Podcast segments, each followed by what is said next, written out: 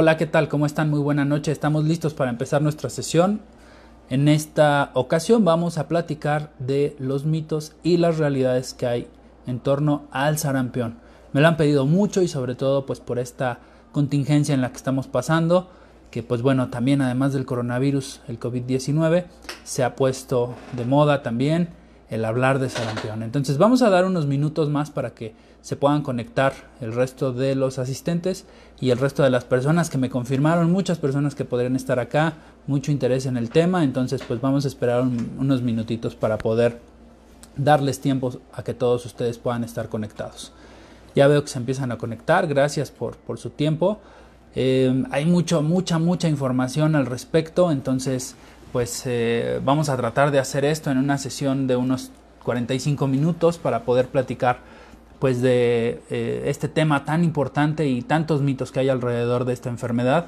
Entonces pues eh, vamos a poder discutir, por supuesto háganme llegar sus preguntas como siempre, háganme llegar todas sus dudas, ya sea por WhatsApp o por los medios que ustedes conocen en las redes sociales, para que podamos platicar al respecto de este tema que es tan interesante y que bueno, ahora está muy, muy, muy en, boca de todos por eh, este brote que ha surgido y pues todas estas dudas que tienen respecto a la enfermedad.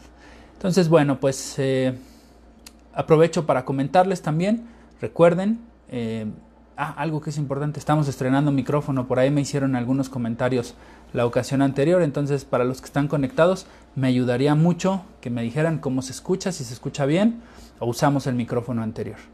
Entonces, eh, pues bueno, eh, vamos a, platicar de algunos puntos que son importantes, solo como, como eh, avisos parroquiales. Recuerden que todas estas sesiones se suben a, a YouTube, a mi canal de YouTube. Ahí las pueden estar viendo, las pueden incluso descargar y también están en Spotify como podcast. Entonces, ustedes pueden tener acceso a todos estos medios digitales para poder volverlas a escuchar y para poder tener en cuenta pues todos los comentarios que aquí generamos, todas sus dudas, todas sus preguntas y toda la información que aquí platicamos. Entonces tengan en cuenta esto nada más para que pues puedan eh, ayudarme a compartir esta información y todas las personas pues puedan escucharla. Entonces pues bueno vamos a empezar ya somos suficientes gracias a todos por estar conectados. Como les comentaba el día de hoy vamos a platicar de los mitos y las realidades del sarampión.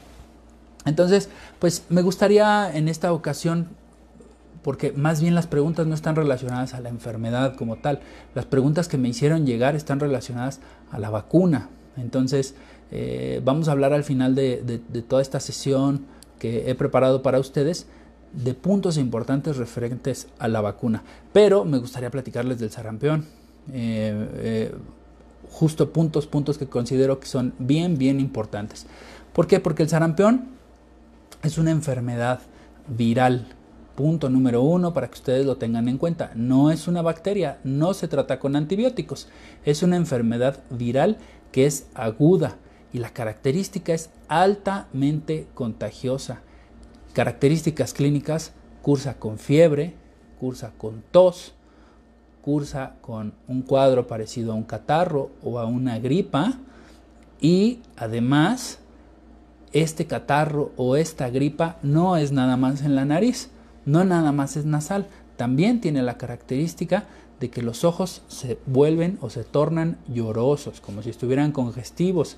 Y además, la característica clínica, pues es las ronchas, el exantema, que les llamamos los médicos maculopapular, es decir, cursa por diferentes eh, fases la ronchita.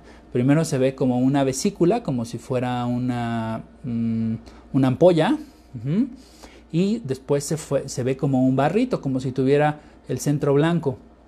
Eso es a lo que nos referimos con máculo papular. Y bueno, es confluente. Entonces, estas características son las características clínicas del sarampión. Entonces, se los voy a volver a repetir, ténganlo en cuenta, es una enfermedad viral aguda que tiene la característica de que es altamente contagiosa y cursa con los siguientes síntomas clínicos. Estén atentos de estos. Fiebre, tos, secreción nasal, la eh, presencia de lagrimeo en los ojitos y el exantema o las ronchitas maculopapulares confluentes. Esa es la característica del sarampión. Entonces, em, pues les, comentaba, se han generado o se han em, mencionado en los últimos días pues que existe la presencia de un brote.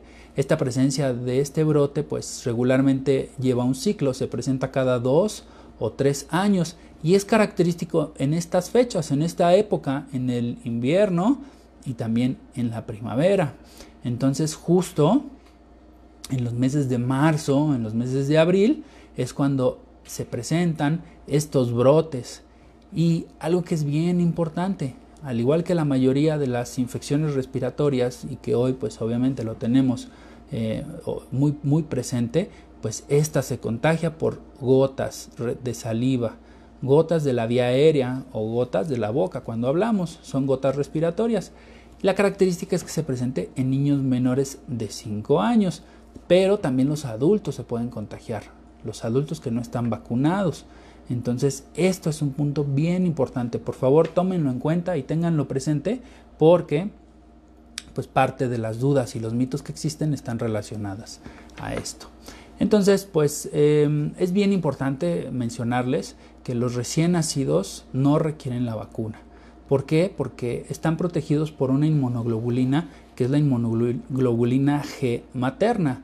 Es decir, los menores de un año no requieren la vacuna. Idealmente se vacunan o reciben su primer dosis posteriormente al año de edad, es cuando reciben su vacuna. Pero los recién nacidos no requieren la aplicación de la vacuna. Posteriormente a ello, pues bueno, existen algunos refuerzos. Ahorita les voy a hacer algunos comentarios al respecto. Pero sí es bien importante que todos estemos seguros que tenemos nuestra vacuna contra sarampión. Regularmente viene sarampión rubiola o sarampión rubiola parotiditis que es la vacuna triple viral. Entonces chequen en sus cartillas que tengan esta vacuna, se la pueden encontrar como SRP o como MMR, M de mamá, M de mamá, R de Raúl. Entonces chequen que tengan esta vacuna en su cartilla para que puedan estar seguros que se les aplicó. Entonces, pues bueno, em, hay, que, tener también eh, pues eh, mucho cuidado en algunos puntos que también son bien importantes. El periodo máximo de contagiosidad es de cuatro días antes y cuatro días después de la aparición de las ronchitas en la piel. Ese es el periodo en donde una persona es contagiosa. Ténganlo en cuenta. Aparecen las ronchitas cuatro días antes, cuatro días después. Tenemos este periodo de contagiosidad. Entonces, es bien importante que ustedes tengan en cuenta esto porque después de esos cuatro días, obviamente, ya no tenemos esta condición de contagio. Pero, pues, al estar expuestos dentro de estos días que les he mencionado, pues ahí es cuando podemos presentar la infección o nos podemos contagiar de otra persona. Y bueno, también un punto bien importante es que se puede confundir con la rubiola. La rubiola es una enfermedad que también es viral pero tiene una contagiosidad menor que el sarampión. Y el sarampión, pues obviamente puede llegar a condicionar a complicaciones importantes. Es también un punto crítico e importante mencionar que la máxima diseminación del virus es a través de estas gotas respiratorias, de estas gotitas de saliva, y esto lo llamamos periodo prodrómico. Este periodo prodrómico es un cuadro de gripa, tal cual, es un cuadro catarral, es un cuadro de una infección viral respiratoria, viral respiratoria superior, y se caracteriza por estas situaciones o estos síntomas clínicos que les he mencionado. Se caracteriza por fiebre, se caracteriza por este lagrimeo ocular, se caracteriza por esta secreción nasal como tipo catarro, pero ese es el cuadro prodrómico o el estadio catarral. Ahí es cuando son infecciosos los pacientes. ¿Vale? Entonces, para que tengan en cuenta esta información. En realidad, de las manifestaciones clínicas tenemos tres, tres periodos. Un primer estadio, que es un periodo de incubación que lleva de 10 a 12 días. y después viene unos eh, periodos que son los periodos infecciosos, el periodo prodrómico que es de 3 a 4 días y el periodo exantemático que dura 5 días. Es decir, todas las ronchitas van a salir en 5 días. Lo que no salió en 5 días ya no va a aparecer después. Entonces vamos a poder entender un poquito mejor esto. Son tres periodos. El primer periodo es el periodo de incubación. Ese dura de 10 a 12 días. Después viene el periodo prodrómico, que es cuando se presentan los síntomas, de 3 a 4 días. Y después viene el periodo exantemático o el periodo donde salen las lesiones en la piel. Ese dura 5 días. Recuerden que los periodos contagiosos son 4 días antes de que salen las ronchitas y 4 días después. ¿Vale? Para que ustedes lo tengan en cuenta. Y bueno, pues entendiendo todo esto, el periodo prodrómico, y les comentaba un poco al inicio de la definición y al inicio de esta sesión, el periodo prodrómico, la fase prodrómica, pues tiene síntomas clínicos característicos. La, fase, la fiebre elevada es una característica muy, muy, muy particular de, las enfermedades o de las infecciones virales. Ojo, porque vean, todos estos síntomas se parecen a los del coronavirus. Entonces, vean, fiebre elevada, tos seca, pero la característica diferencial puede ser la conjuntivitis o la presencia de secreción en los ojos. También se presenta dolor de cabeza, se presenta dolor articular, principalmente en las articulaciones grandes, como pueden ser los codos, la rodilla, la cadera, y obviamente el enantema o las lesiones en la piel, estas ronchitas que les, que les, que les he comentado. Pero algo bien importante es que aquí en la fase prodrómica hay una situación que es muy muy característica. Hay unas manchitas que le llamamos manchas de Koplik. Estas manchas son características del sarampión. Estas manchas siempre aparecen en los pacientes con sarampión y son unas manchas color blanco grisáceo, pequeñas, que tienen un pequeño halo rojito alrededor, un halo eritematoso, es decir, un eh, un círculo rojito alrededor y persisten de 1 a 3 días y hasta 3 días después del exantema o de las lesiones. Estas aparecen en la boca, en la mucosa de la boca. Entonces, esa es la característica diferencial del sarampión. Y algo que también es bien importante en el sarampión es que los pacientes tienen molestias a la luz o fotofobia y esto aparece antes de que las manchitas de Koplik o las manchitas en la boca aparezcan. Entonces, un paciente que tenga fiebre, que tenga tos seca, que tenga lagrimeo ocular, que empiecen a salir estas lesiones en la boquita, las manchas de Koplik, y que tenga sensibilidad o hipersensibilidad a la luz, entonces eh, le llamamos ya como tal un cuadro característico de sarampión. ¿Por qué? Recuerden, la fotofobia es o la sensibilidad o la hipersensibilidad a la luz es un dato clínico característico de la enfermedad. Vale, entonces, eh, pues bueno, eh, es, eh, es, bien, bien importante tener en cuenta estas, estas situaciones que les he comentado. la fase exantemática, pues es obviamente, como su nombre lo dice, la, aparición de las ronchas en la piel, la aparición de estas ronchitas en la piel aparece como unas pequeñas ronchitas tenues, rojitas, que van cambiando.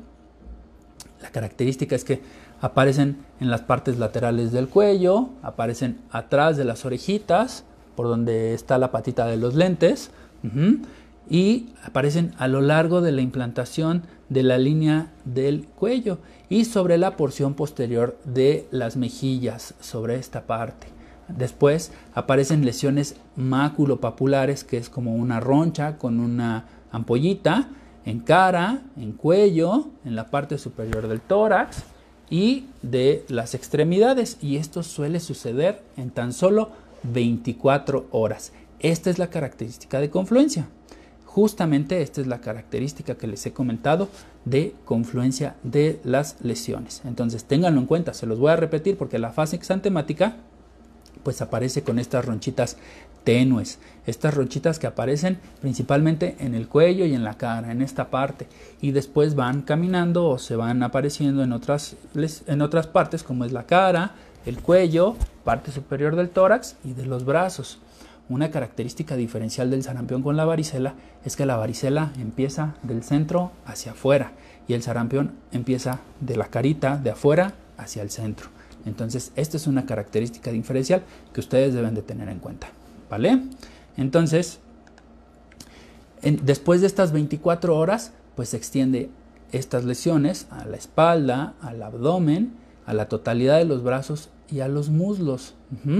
Y cuando llega a los pies, más o menos por ahí del tercer día, se empiezan a desvanecer las de la cara. Es decir, las lesiones no aparecen de inmediato en todo el cuerpo, van apareciendo gradualmente. Y la característica es que cuando llegan estas ronchitas a los pies, más o menos les comentaba, es por ahí del tercer día, empiezan a desvanecerse las de la cara y luego hacia abajo, como fue apareciendo. Y la característica también es que no respeta ni las palmas de las manos ni las plantas de los pies en el 50% de los pacientes. Es decir, hay pacientes que no tienen lesiones en las palmas de las manos ni tampoco en las plantas de los pies. Pero hay algunos otros pacientes que sí las tienen. La proporción es 50-50%. Entonces, para que ustedes tengan claro este punto, que es parte importante del diagnóstico y parte importante de lo que ustedes tienen que saber, para que puedan identificar ahora que tenemos este brote de sarampión en la ciudad, para que puedan tener claridad en estos puntos, ¿vale? Entonces, algo que también es importante es que la característica de las lesiones es que pueden ser eh, así como hemorrágicas, es decir, que la ronchita tenga como sangre. Entonces, esto también tenganlo en cuenta, por favor. Y el prurito, es decir, la comezón puede ser ligera se empiezan a descamar y desaparece el exantema o las lesiones en la piel entre 7 y 10 días. Entonces más o menos esos 10 días ya no van a tener estas lesiones. Obviamente empieza un periodo de cicatrización de estas ronchitas, que inclusive algunas de ellas dejan cicatriz, pero esto sucede entre 7 y 10 días después. ¿Vale? Entonces, pues eh, es algo también bien importante mencionarles que la fiebre o la temperatura que se presenta en estos pacientes es brusca, es decir, aparece de manera súbita e incluso puede llegar a los 40 grados centígrados de temperatura. Entonces ténganlo en cuenta, por favor. Y la característica es que esta fiebre desaparece. Una vez que los síntomas se empiezan a, eliminar o a desaparecer, también la fiebre cede y se quita. Obviamente podemos hacer algunas eh, prescripciones o algún tratamiento para poder eh, pues controlar los síntomas, ya que no hay un medicamento específico para controlar la enfermedad. Hay fármacos que se pueden utilizar y siempre se utilizan de manera sintomática, es decir, se prescribe el fármaco para el síntoma. No hay un fármaco específico para poder tratar la enfermedad, ¿vale? Si hay una vacuna que la puede prevenir, pero no hay un fármaco específico para tratar propiamente la enfermedad cuando ésta ya apareció. Bueno, muy bien. Entonces, eh, tengo aquí algunas notas que estoy, que estoy revisando, que también me están haciendo llegar aquí algunas preguntas. Entonces, voy a estar revisando aquí justamente toda esta información que ustedes me están haciendo llegar. Ok, bueno. Aquí los voy a ir leyendo todos ellos. Entonces ya les platiqué todos los síntomas, ya les platiqué pues todas estas características clínicas que les he comentado y como les comentaba, no hay un antiviral específico para tratar el sarampión. Todos son medidas de soporte, todas son medidas sintomáticas. Es importante mantener a los pacientes en aislamiento porque como les he comentado es una enfermedad altamente contagiosa. Se puede utilizar un analgésico antiinflamatorio eh, para poder controlar los síntomas. Ojo con los niños menores de 5 años, porque los niños menores de 5 años pueden convulsionar por fiebre. Los niños mayores de 5 años no convulsionan por fiebre, entonces tengan en cuenta esto y tengan cuidado con ellos, porque si es un paciente menor a 5 años y llega a tener sarampión, puede llegar a a, convulsionar por fiebre. Regularmente utilizamos antipiréticos, como es el caso del paracetamol o el ibuprofeno, y utilizamos medios físicos metemos a los bebés o a los niños a, bañar con agua tibia o ponemos fomentos o trapos en la frente, en el abdomen, les quitamos las cobijas, los mantenemos en calzoncito para que pues obviamente puedan estar eh, en un medio más, eh, más a temperatura ambiente y la temperatura corporal no siga aumentando. Es importante también que los pacientes se mantengan en reposo en cama y que tomen muchos líquidos. También se recomienda humidificar el ambiente para evitar la inflamación de la laringe, que se llama laringitis, o cuando la tos es irritativa, pues que no persista este círculo vicioso de tos, tos, tos, tos. Y también, como les comentaba al inicio, los pacientes pueden tener sensibilidad a la luz, que conocemos como fotofobia.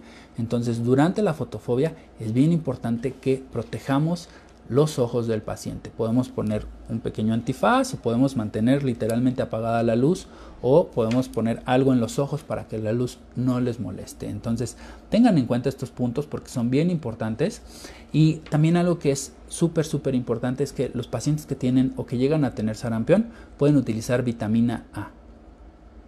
Y esto pues obviamente se utiliza para evitar esta situación de los ojitos que les digo de la, de, la, fotofobia o el aumento de la sensibilidad de la luz. Y también pues es importante porque eh, pues favorecemos a que tengan un mejor pronóstico los pacientes que tienen sarampión. Entonces es bien importante poder utilizar vitamina A con los pacientes que pueden llegar a tener sarampión. Entonces ténganlo en cuenta, por favor. Incluso pues la vitamina A la encontramos en algunos alimentos que podemos estar consumiendo de manera constante para que ustedes tengan sus vitaminas suficientes y no exista ninguna deficiencia de esta vitamina. Muy bien, pues bueno, la prevención, esa es la clave. La clave de esto es la prevención y esto es la vacuna. Entonces, por favor, tomen en cuenta que la única manera de prevenir el sarampión es la vacuna. Si ustedes están vacunados, perfecto, no hay ningún tema. Pero si ustedes no están vacunados, les suplico por favor que se la apliquen, ya sea conmigo o con cualquier otro médico o en su centro de salud o en donde ustedes quieran. Pero aplíquense la vacuna. Hay un movimiento antivacunas que justo es uno de los mitos que más frecuentemente me hicieron llegar en este tiempo que tuvimos para preparar la sesión. Sí hay un mito muy muy importante. La vacuna se aplica al año de edad y la segunda dosis se aplica a los 6 años de edad. Ese es el esquema de vacunación se dice que eh, hay, un, hay un punto importante de refuerzo que puede aplicarse entre los 11 y los 13 años. Entonces, esto ténganlo en cuenta por si ustedes tienen hijos o conocen a, sus, a, alguna persona o los sobrinos que estén en esta edad, que se sugiere un refuerzo en esta edad para evitar, obviamente, cualquier riesgo. Y también hay una situación en donde se sugiere que los adultos nos vacunemos. Ahorita vamos a platicar de esos esquemas y ahorita vamos a platicar de esos puntos que son súper importantes respecto al sarampión. Entonces, em, pues bueno, les platicaba del, tema de, la vacuna que tiene que, aplicarse. La vía de aplicación, pues es la vacuna triple viral, es la vacuna MMR, que prácticamente es la que utilizamos regularmente.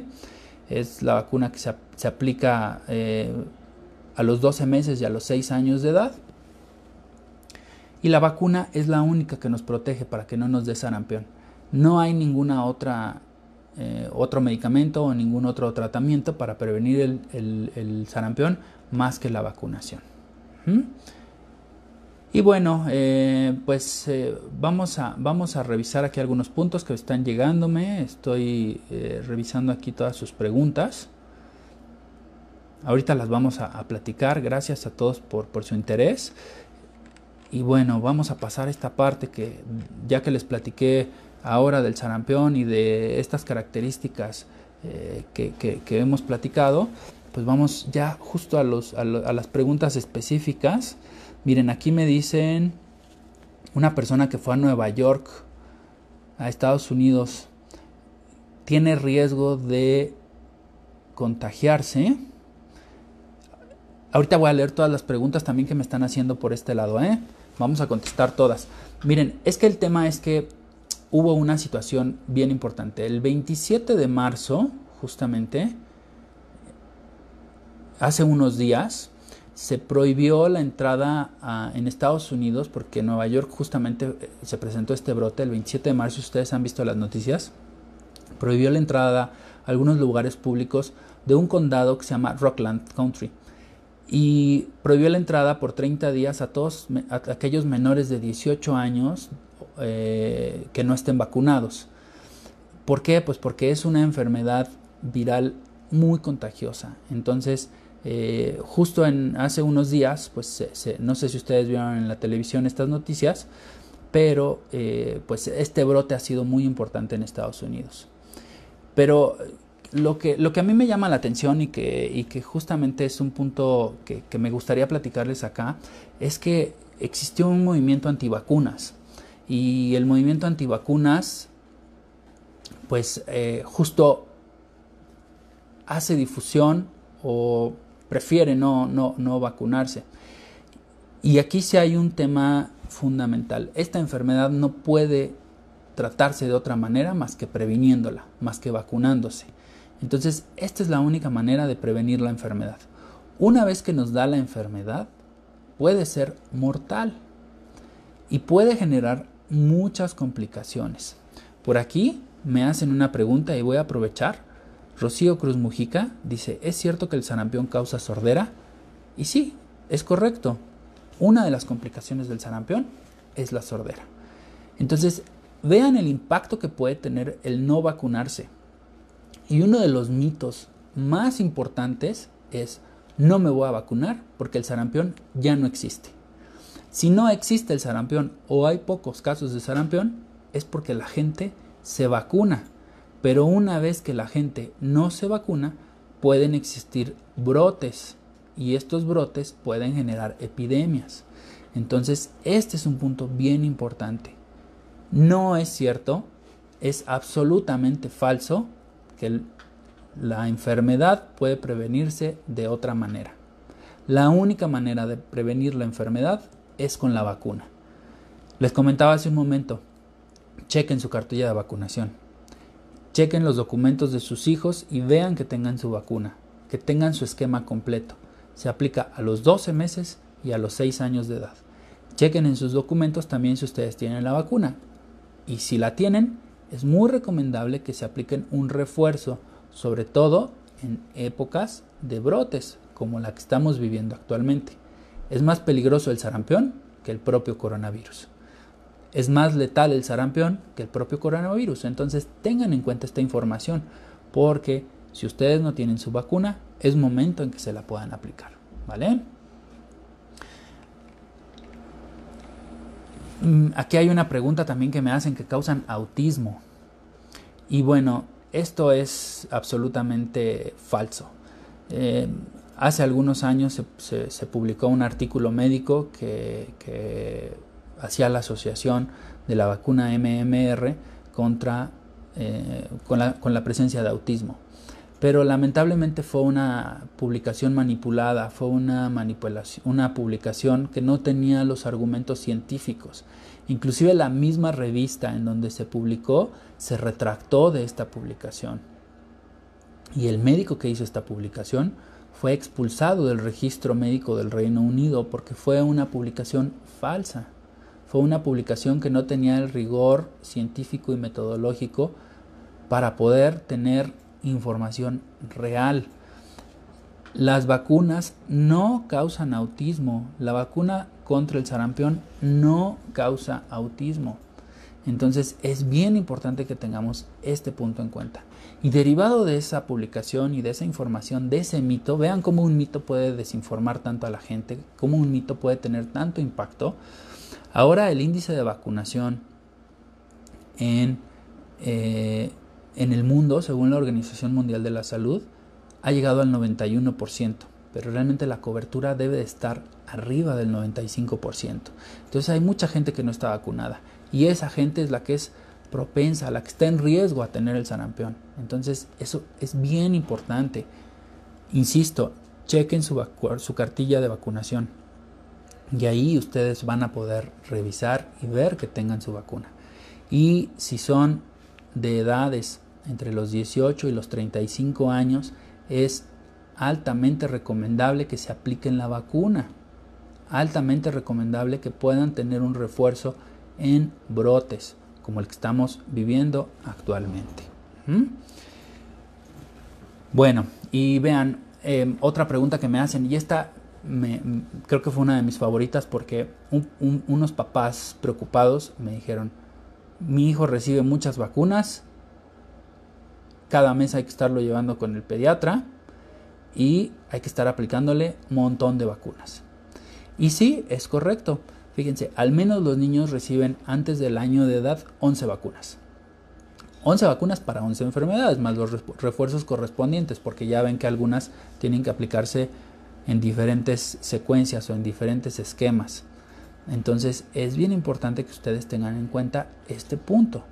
Las vacunas en los niños se deben de aplicar. No hay ninguna situación en donde no podamos aplicar una vacuna, a menos que exista alguna contraindicación, pero bueno, esa específicamente ya la podremos revisar si ustedes tienen duda al respecto. Pero las vacunas tienen que ser aplicadas en los niños. El esquema de vacunación tiene que ser aplicado en los niños. Hay esquemas específicos para los niños de acuerdo a su edad. Entonces es bien importante que ustedes tengan en cuenta esto, porque las vacunas no tienen que esperar, las vacunas se tienen que aplicar. Las vacunas siempre tienen que estar aplicadas en tiempo y forma para cada una de las edades en las cuales los niños las deben de recibir. Por ejemplo, los niños al nacer tienen que recibir la vacuna contra la tuberculosis y contra la hepatitis B. Y la hepatitis B se aplica al nacer, a los dos meses y a los seis meses. Entonces, si ustedes se dan cuenta, pues los niños están recibiendo vacunas en diferentes meses de su vida, pero tienen que aplicárselas porque es la única manera de prevenir las enfermedades. Y estos movimientos antivacunas son completamente falsos. No hay sustento científico para decir que la gente no se debe de vacunar, ya que la única manera de prevenir este tipo de enfermedades es vacunándose. Entonces, tienen que, tienen que recibir las vacunas estos niños. Aquí me dicen que si, las, si el sarampión desaparece solo. Pues miren, aquí esto es bien importante. Si se presenta el sarampión es porque en la mayoría de los casos la persona no estaba vacunada. Y si se presenta el sarampión tiene un, un alto riesgo de mortalidad. Y también si aparece el sarampión en una persona puede tener complicaciones. Entonces es bien importante tener en cuenta esto. Las enfermedades sí puede desaparecer, el sarampión va disminuyendo, como ya les he comentado el cuadro clínico, pero tenemos un alto riesgo de morbilidad y de complicaciones. Entonces tengan en cuenta esto, ¿vale? Em, miren aquí otra pregunta. ¿Es cierto que las vacunas te enferman más? Esto es falso. ¿Por qué? Porque hay algunas vacunas, o bueno, decimos en general en medicina que ninguna vacuna es 100% efectiva, es decir, no te protege al 100%. Pero sí las vacunas tienen un alto porcentaje de efectividad. Están entre el 95, 96, 97, 98%, dependiendo de cuál de ellas. Pero esta efectividad pues es lo que nos previene de no, de no enfermarnos. Entonces, es bien importante las vacunas no te enferman más. Las vacunas, como tienen productos biológicos, que en su mayoría son proteínas o algunas moléculas relacionadas al virus, generan una reacción antígeno-anticuerpo. Y esta reacción antígeno-anticuerpo es la que se presenta los síntomas clínicos posteriores a la vacuna. Pero estos síntomas clínicos son transitorios, pasan de 24 a 48 horas en la mayoría de los casos. Y a veces, pues bueno, ustedes se acuerdan, la más común, la vacuna del tétanos que se aplica en el brazo, pues el brazo duele y duele como si nos hubiéramos dado un golpe. Y podemos presentar inclusive fiebre o aumento de la temperatura en el lugar del sitio de aplicación. O en la pompa, cuando también se aplica en la pompa. Entonces, esto son síntomas que pasan de dos a tres días. Y son temporales, son leves, son transitorios pero los síntomas relacionados a una enfermedad prevenible por vacunación, cuando se presenta propiamente la enfermedad, no tienen nada que ver con los síntomas de la enfermedad, de la vacunación, perdón. Es decir, los síntomas de la enfermedad están acá y los síntomas de una vacuna están acá. Entonces, preferiblemente tener un par de días con síntomas por la aplicación de una vacuna que una complicación de una enfermedad como esta. Ok, dice otra pregunta que me han hecho llegar. Yo tengo dudas de vacunarme porque en mi país, y bueno, estas preguntas seguramente eh, a ustedes les sonarán un poco raras, pero es que hay algunos pacientes que me siguen en Colombia y en Sudamérica, entonces eh, esta pregunta justamente viene de uno de estos eh, pacientes. Me dice, esta enfermedad no existe en mi país, así que no necesito vacunarme. Pues bueno, esto es completamente falso, es un mito. ¿Por qué? Porque la única manera de prevenir la enfermedad es con la vacuna. Por lo tanto, aunque no exista o esté erradicada la enfermedad, para seguir con esa tasa de erradicación y que no aparezca el primer caso, se tienen que vacunar. ¿Por qué? Porque si no, este paciente, si no está vacunado, puede ser el caso 1 y a partir de ahí generar el contagio. Entonces, ojo con eso. Aunque no exista la enfermedad en su país, tienen que vacunarse. Ok. Ah, miren, esta también es muy buena. Me dicen, las vacunas son inseguras ya que muchas de ellas tienen aluminio. Y vean, esto, esto es bien importante. Algunas vacunas tienen algunos componentes que se utilizan como estabilizadores o bien como conservadores. Pero por ejemplo, en el caso del aluminio, las concentraciones, o del mercurio también, las concentraciones que tienen las vacunas son menores a 25 microgramos en una dosis de una vacuna. Y para que ustedes se den una idea, es la misma cantidad de mercurio o de aluminio que tiene una lata de atún. Entonces son mínimamente probable que tengan alguna situación por la concentración de este de este eh, de este eh, metal. Entonces tengan en cuenta esto porque no hay ninguna situación que ponga en riesgo su salud. Y bien, pues son todas las preguntas que tengo por acá. Voy a ver las que me han hecho acá en, en, en, la transmisión en vivo. Aprovecharé acá para saludarlos. Gracias Arturo, Norma, Miguel, Paco, Héctor, Irene, Alitrop, Jess, Adi, Marco, César, Carmen, David, Herschel, Marco. Ah, ok. Dice, dice Marco, a mí ya me dio en la infancia, ¿puedo volver a sufrir de esto? No. En realidad es poco probable o prácticamente no te puedo volver a dar. El punto es que si a ti te dio en la infancia, seguramente no estabas vacunado. Entonces, ten en cuenta esto. Una vez que te da, ya no te vuelve a dar porque tu, cuerpo genera anticuerpos contra el sarampión. Entonces ten en cuenta esta situación, ve tu cartilla de vacunación y aunque ya te haya dado, es altamente importante que puedas aplicarte un refuerzo. Si bien no te va a dar nuevamente, pero si puedes llegar a ser en algún momento presentar nuevamente un cuadro parecido o mínimo relacionado a pues un contagio o el contacto con una persona que tenga sarampión. Entonces es altamente importante que tú te vacunes específicamente. Raúl, Carla, Paola, ya les comentaba la, pregunta de Rocío, ¿es cierto que el sarampión causa sordera? Sí es una de las complicaciones. Saludos Carla Mezcua. ¿Se puede transmitir entre animales y humanos? No, no se puede transmitir. Es un virus específico de los humanos. Se transmite, ya les comentaba, por las gotas de saliva que salen cuando hablamos, por los estornudos o por la tos. Por eso es bien importante que utilicemos el estornudo o la tos de etiqueta con el antebrazo enfrente de nuestra cara para poder evitar la dispersión de estas partículas de saliva que son micropartículas y que pueden generar contagios.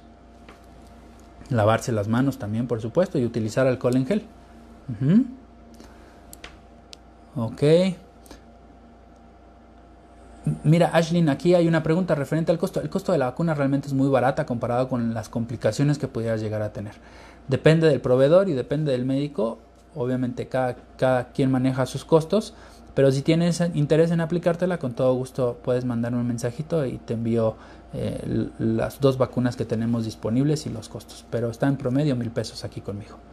Ok. ¿Se puede aplicar juntas la vacuna de la influenza y sarampión? Sí, sí se pueden aplicar juntas, no hay ningún tema. Se pueden aplicar las dos en la misma visita. No hay ningún tema por eh, aplicársela. Ok. Perfecto, pues son todas las vacunas que, todas las preguntas que tenemos. No sé si ustedes tengan algún otro comentario. Creo que pues ha sido un tema que hemos podido desarrollar en estos 40 minutos que llevamos de transmisión. Y pues eh, lo más importante aquí que, que, es eh, pues crucial para todos nosotros es estar atentos de cualquier síntoma de la enfermedad. Recuerden que los síntomas característicos del sarampión es la fiebre, que puede ser mayor a 40 grados o estar en 40 grados centígrados más bien, fiebre de, hasta de 40 grados centígrados, eh, la tos seca, la conjuntivitis o la presencia de, lagrimeo, la irritación o el escurrimiento nasal, el dolor de articulaciones, la presencia de ronchitas, que recuerden estas empiezan a salir principalmente aquí en la parte del cuello, en la línea del cabello, en la parte de atrás y van corriendo hacia el cuello y hacia, hacia los brazos. La presencia de las manchas de Koplik que salen en la boca y la hipersensibilidad a la luz o fotofobia. Entonces, estén pendientes de esos síntomas porque pues son los, los, síntomas clínicos para poder hacer el diagnóstico y en teoría pues si ustedes tienen su vacuna no van a tener ningún problema. Lo que se recomienda pues es un refuerzo en estas poblaciones que les he comentado para que pues podamos estar completamente atentos. Aquí hay más preguntas. ¿A las personas mayores se les tiene que volver a vacunar por el brote? Esta es una excelente pregunta. Fíjense que en realidad personas mayores de 60 años se sugiere que ya no, ya no se vacunen. ¿Y esto por qué? Porque pues si ya no les dio 60 años ya no les va a dar. En, en teoría ya tienen anticuerpos contra la enfermedad y es muy poco probable que puedan tener la enfermedad. Pero, por supuesto, hay que estar pendientes de cualquier síntoma y hay que estar pendientes de la cartilla de vacunación para ver si en algún momento se les aplicó algún refuerzo o las dosis que recibieron inicialmente. Entonces, esta pregunta es bien, bien importante. Muy bien, perfecto. Pues estoy aquí pendientes por si tienen alguna otra pregunta. Eh, gracias nuevamente por tu pregunta. Miren, ¿se puede vacunar a alguien con enfermedad renal crónica? Sí, sí se puede vacunar. En realidad no hay una contraindicación para no vacunar a un paciente con enfermedad renal, porque de igual manera está expuesto al virus. Y sobre todo en estas situaciones o en estas condiciones en un paciente con enfermedad renal, es bien importante que favorezcamos a que por esta situación o por esta condición de enfermedad asociada no estén en riesgo para poder tener alguna otra enfermedad. Entonces, sí, sí se puede, sí se puede vacunar a un paciente con enfermedad renal. Ok, perfecto. A ver, pues vamos a ir viendo aquí, a ver si alguien más tiene alguna otra pregunta.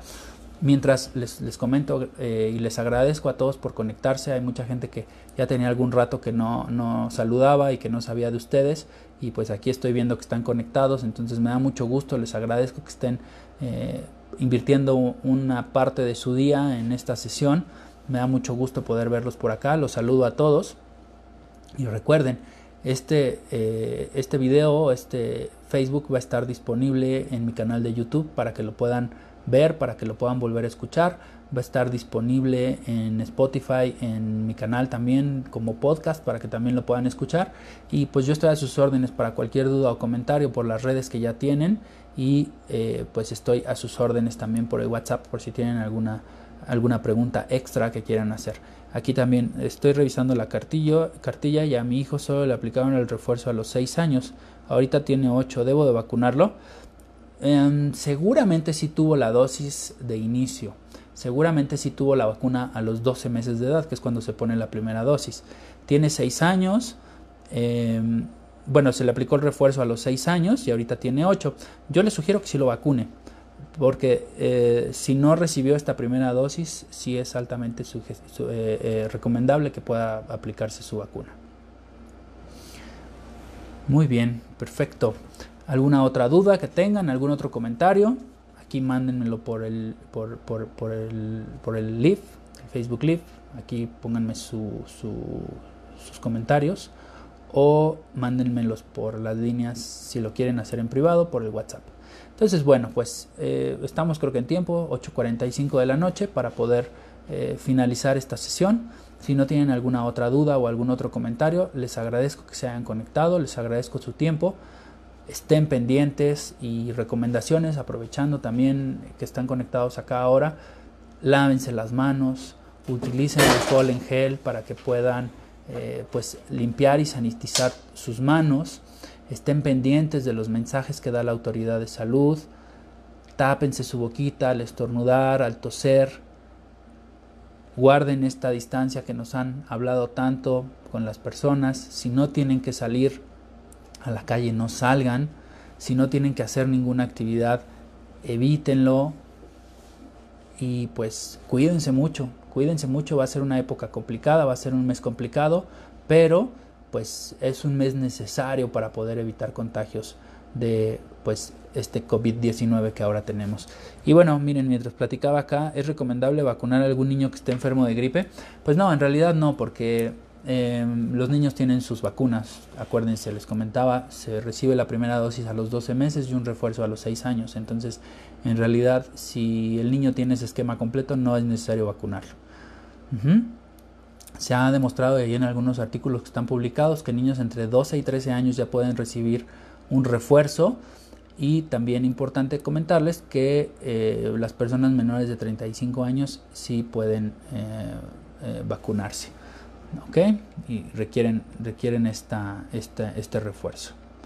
Muy bien, pues bueno, estoy revisando acá que ya no se nos vaya ninguna pregunta.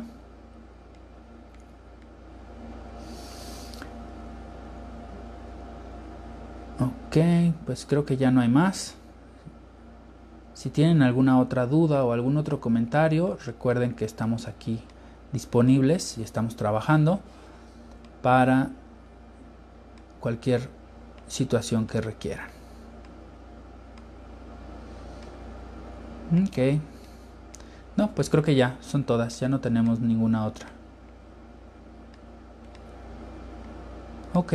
Ah, acá hay uno si solo a mi niña se le aplicó una sola vez las del sarapión, con todo este brote le puede dar o no. Aquí sería importante Vivi SV saber qué edad tiene tu niña para poder comentarte de manera correcta. Si es menor de 6 años y tuvo su dosis de los 12 meses, no se le tiene que aplicar. ¿Por qué? Porque va a recibir su dosis nuevamente de refuerzo a los 6 años. Si tu niña está entre 12 y 13 años, tiene 2 años, ya me contestó. Ok, no, no te preocupes, no se le tiene que aplicar. Si ya recibió su vacuna a los 12 meses, a los 6 años le toca su refuerzo. No es necesario que la vacunes. Ok, perfecto, pues creo que estamos listos. Miren, me da mucho gusto. Hay justamente una buena cantidad de personas conectadas. Y bueno, agradecerles por supuesto eh, su tiempo, compartan esta publicación, compartan este video, denle like, pónganlo en sus redes por favor, porque es bien importante que todas las personas estén bien informadas. Es bien importante que todas las personas sepan de la enfermedad y es bien importante que todas las personas tengan educación de la enfermedad. Es la única manera. Si nosotros no sabemos de estos signos y de estos síntomas, podemos dejar pasar enfermedades, podemos dejar pasar algunas situaciones de riesgo y eso generarnos pues obviamente posibilidad de contagios. Entonces, por favor, compartan para que todos ustedes estén bien informados. Les agradezco a todo su tiempo por estar conectados acá. Estaremos en contacto. Gracias por todos su interés y por todos esos mensajes que me mandan diario. Recibo mensajes de muchos pacientes y de muchos amigos que me escriben, habla de esto, habla de este tema, habla de X, habla de Y, entonces por favor háganme llegar si ustedes tienen interés de algún tema y lo ponemos. También háganme comentarios y retroalimentenme de la manera en la cual presentamos. Por ahí alguien me comentó, no voy a decir quién porque está conectada, pero alguien me comentó del micrófono y miren, ya tenemos un microfonito nuevo para que esto se escuche mejor, porque es bien importante que todos estemos bien informados y que esto se escuche bien, que ese es el objetivo, transmitirles información. Entonces, gracias a todos ustedes. Denme sus comentarios para ver qué temas quieren que platiquemos. denme sus comentarios para poder generar mejores sesiones, mejores contenidos. Esto lo hacemos en un formato completamente amigable para todos ustedes y que lo entendamos todos. Antes lo presentábamos con una información en donde yo les proyectaba, eh, en donde yo les proyectaba una, una, una presentación pues específica, pero pues creo que era un poco tedioso porque había texto, porque pues a veces no se veía bien la, la, la, presentación o por cualquier circunstancia. Entonces gracias a sus retroalimentaciones ahora lo hacemos así, lo platicamos así, hoy está de moda lo virtual, entonces lo platicamos de esta manera frente a frente para que ustedes pues tengan la información de primera mano. Entonces nos vemos muy pronto, platicamos muy pronto de los temas que ustedes quieran que podamos seguir platicando. Les mando a todos ustedes un abrazo. Cuídense mucho, por favor. Estén atentos a toda la información que hoy se está generando. No crean en los mitos. Tomen la información que realmente esté validada. No generemos pánico. Y cualquier duda, para eso estamos nosotros. Para eso estamos los médicos, para poder esclarecer y para poder eh, pues aclarar cualquier duda que tengan. Siéntanse con toda la confianza en acercarse a mí si tienen alguna otra pregunta del sarampión o de cualquier otra enfermedad. Y bueno pues eh, obviamente no soy experto en todas las enfermedades y en todas las, especialidades médicas pero el grupo de médicos que trabaja conmigo pues está integrado ya muchos de ustedes saben por muchos médicos especialistas. Entonces cualquier tema pues puedo canalizarlos con ellos o cualquier cosa que no sepamos o cualquier cosa que nos genere duda estamos rodeados de un grupo profesional de médicos que puede aclarar cualquier duda que cualquiera de nosotros podamos tener Gracias nuevamente a todos, les deseo una excelente noche y les mando un fuerte abrazo. Me da mucho gusto saludarlos y nos escuchamos muy pronto en nuestra siguiente sesión de mitos y realidades.